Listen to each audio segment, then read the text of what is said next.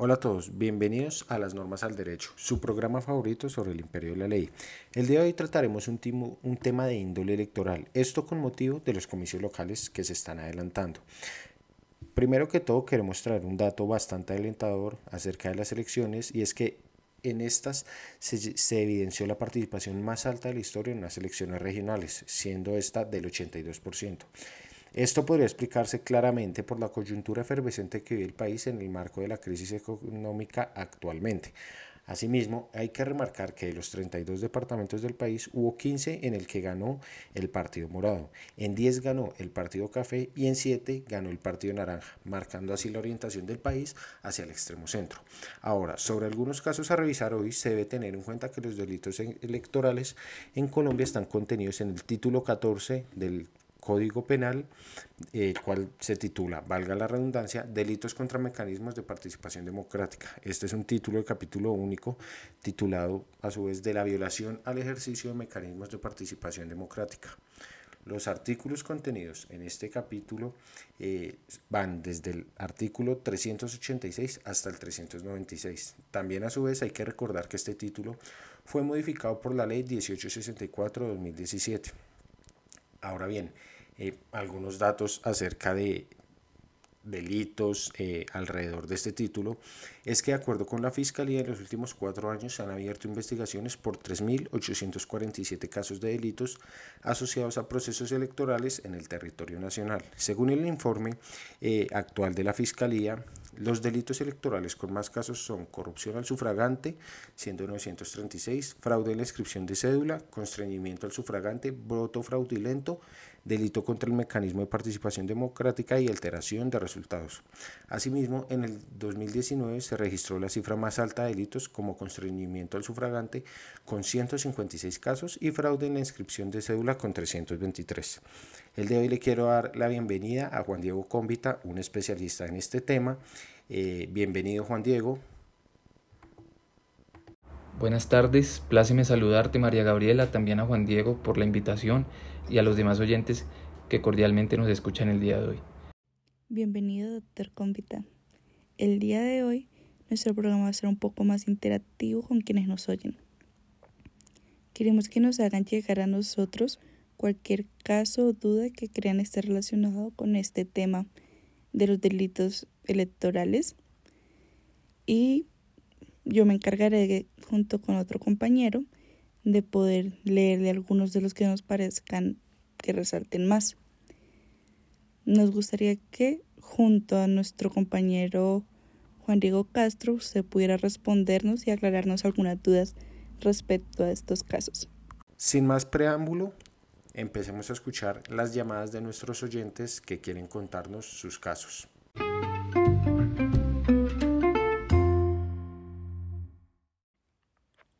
El primer caso que vamos a dar a conocer nos llama bastante la atención porque al parecer hay bastantes personas que tienen dudas sobre ese tipo de situaciones o que les han pasado algo parecido. El mensaje nos llega desde la ciudad de Bucaramanga por Andrea Bayona y dice así. En las últimas elecciones del alcalde de Bucaramanga, mi esposo proveniente de Chile y quien se encontraba residiendo en Colombia por dos años en esta misma ciudad debido a un tratamiento médico que me debía realizar acá.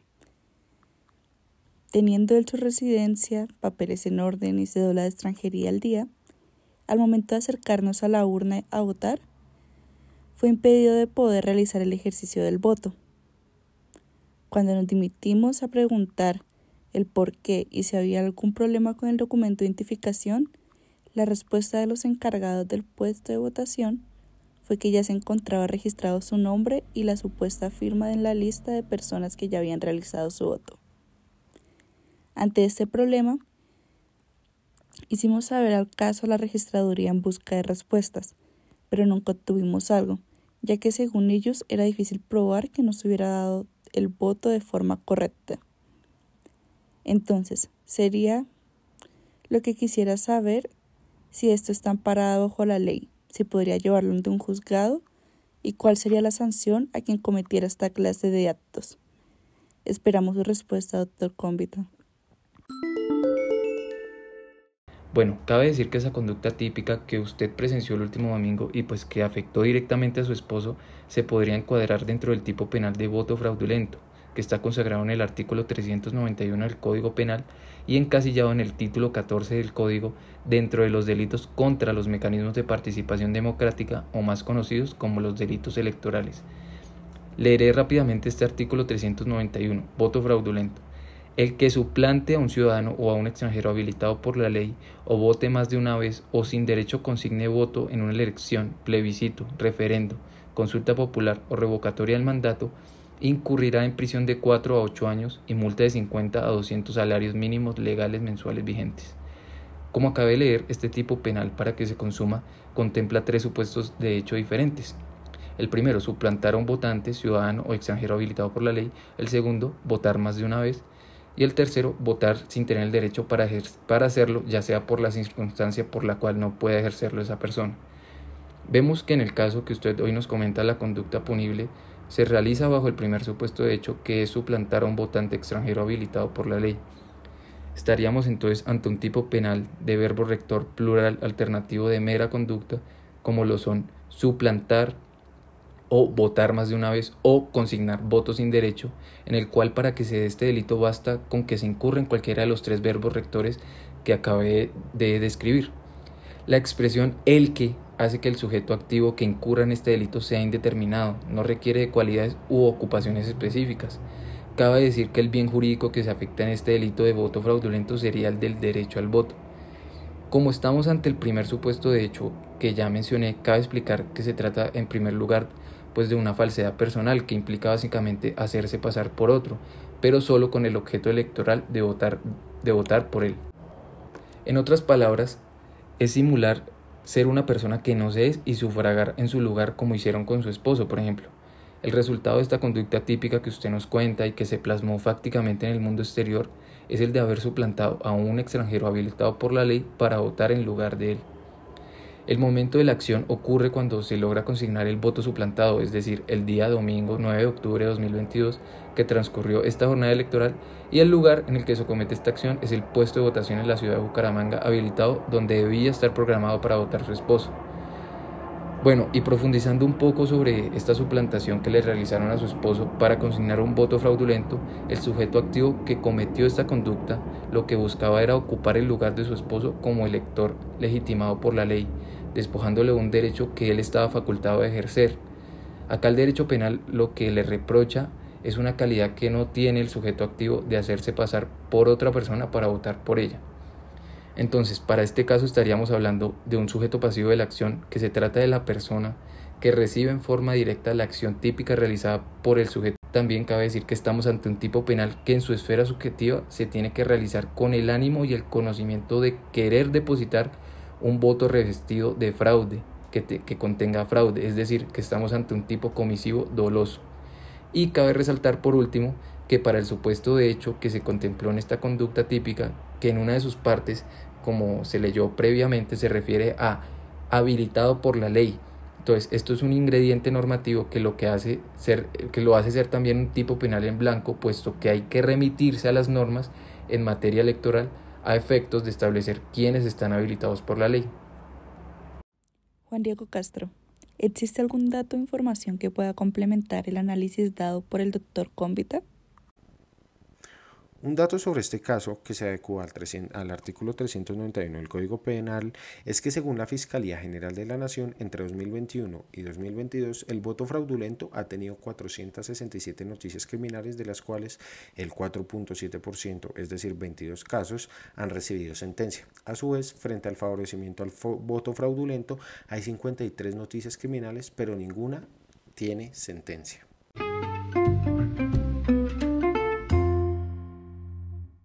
Bueno, el siguiente caso que nos hacen llegar a nuestro buzón de mensaje proviene de la ciudad de Villavicencio, donde el pueblo y un candidato se han dado cuenta de los dineros que han entrado a una campaña electoral sobre la alcaldía. El mensaje dice lo siguiente. Se presenta con el nombre de Eduardo Liñán, candidato a la alcaldía de Villavicencio por el Partido Verde, y dice que acudo a este medio con el fin de poner ante el conocimiento de la opinión pública y de ustedes la investigación que se adelanta en contra del gerente de campaña del candidato opositor Gustavo. Como bien sabemos, esta campaña ha despertado la atención del pueblo debido a las altas cantidades de dinero que se está invirtiendo, superando el tope permitido para este tipo de elección. Además de esto, el pasado 7 de octubre, un tercero anónimamente entregó ante el CNE una grabación de llamada donde se escucha al candidato Gustavo hablar con una persona sobre la entrega de un aporte, el cual sería dejado en un bolso afuera de la sede de campaña. Adelantada la investigación, descubrieron que esa persona es identificada con el alias de El Llanero, misma persona que posa en los carteles de Se Busca de la Policía Nacional por ser el jefe de una banda criminal dedicada al narcotráfico. Este, este candidato, el candidato que nos mandó este mensaje, el cual lo está, está poniendo a opinión pública lo que sucede con la, la otra campaña opositora, quiere saber si este hecho cabe en algún delito consagrado en nuestro Código Penal. Hola Sebastián, mira, claro que sí. Nosotros con base en el análisis que hacemos consideramos que este caso que nos cuentas se adecua al artículo 396A del Código Penal, el cual me permito leer. El gerente de la campaña electoral que permita en ella la consecución de bienes provenientes de fuentes prohibidas por la ley para financiar campañas electorales incurrirá en prisión de 4 a 8 años, multa de 400 a 1.200 salarios mínimos legales mensuales vigentes e inhabilitación para el ejercicio de derechos y funciones públicas por el mismo tiempo. En la misma pena incurrirá el respectivo candidato cuando se trate de cargos uninominales y listas de voto preferente que realice la conducta descrita en el inciso anterior. En la misma pena incurrirá el candidato de lista de voto no preferente que intervenga en la consecución de bienes provenientes de dichas fuentes para la financiación de su campaña electoral y en la misma pena incurrirá el que aporte recursos provenientes de fuentes prohibidas por la ley para la campaña electoral. Bueno, eh, lo primero que se debe mencionar es que este es un tipo penal en el cual el sujeto activo es determinado, ya que pues, para el caso que se está revisando sería el gerente de la campaña, el sujeto pasivo es el Estado, el verbo rector es permitir, en este caso aplica ya que el gerente de la campaña que nos estás mencionando permitió el acceso de dichos dineros provenientes del narcotráfico. El objeto material en este caso vendrían a ser los aportes a la campaña en las bolsas que tú nos cuentas que se hicieron. Y a su vez hay que mencionar que es un tipo penal en blanco porque primero nos hace en este caso remitir al artículo 376 del Código Penal que nos explica qué es el narcotráfico, pero sobre todo nos hace remitirnos también a la ley 1475, que es, la que establece fuentes prohibidas para financiar partidos y campañas, entre las cuales están los dineros provenientes del narcotráfico. Con base en eso, eh, claramente el caso que nos estás contando eh, podría llegar a, a denunciarse con base en el artículo 396A del Código Penal. Claramente se presenta hoy en día un reto para el Estado, ya que en el nuevo Código Electoral se incorpora la posibilidad de que personas naturales financien campañas a través de plataformas de recolección de donaciones. Esto está en el artículo 271 de dicho código, lo cual termina representando un desafío para el Estado. ¿Por qué? Porque así cualquier persona independiente, sin importar, digamos, su actividad económica podría llegar a aportar, ya sea por medio de intermediarios o demás, dineros a campañas, lo cual facilita en cierta medida el acceso de dineros o capitales ilícitos a las elecciones.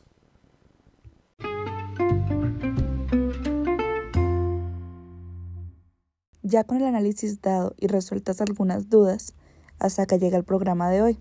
Gracias a todos aquellos que estuvieron pendientes y participaron en el programa enviándonos sus casos y preguntas. Muchísimas gracias Juan Diego por haber venido al programa y compartirnos tu vasto conocimiento en la materia y asimismo invitamos a nuestros oyentes a sintonizarnos la otra materia en la cual estaremos discutiendo algunos asuntos eh, de temas de derecho laboral.